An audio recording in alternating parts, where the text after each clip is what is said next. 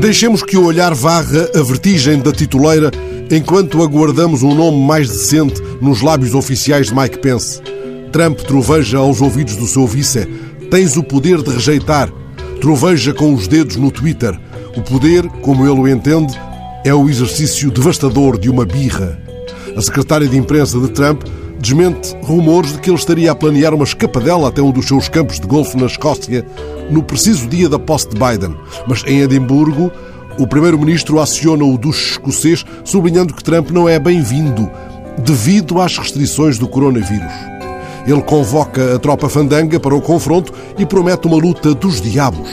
Wall Street desobedece à sua pretensão de riscar do mercado três gigantes chineses das telecomunicações.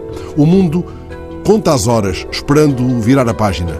Nesta contagem apreensiva, lembro o aviso de Bob Woodward, há menos de um mês, numa entrevista ao jornal La Vanguardia. O jornalista que denunciou o Watergate fala do contacto estreito que manteve com nove presidentes dos Estados Unidos, incluindo Trump. Duro na crítica que faz ao renitente retirante, conta que lhe disse: O senhor agarrou aquilo a que os historiadores chamam o relógio da história. Bob Woodward acredita que os historiadores falarão de Donald Trump durante 100 anos. Ora, isto nos remete para o tempo dos historiadores. É óbvio que eles não são os exclusivos detentores das chaves da história, mas quanto a este dossiê, os jornalistas bem merecem algum descanso, pouco que seja.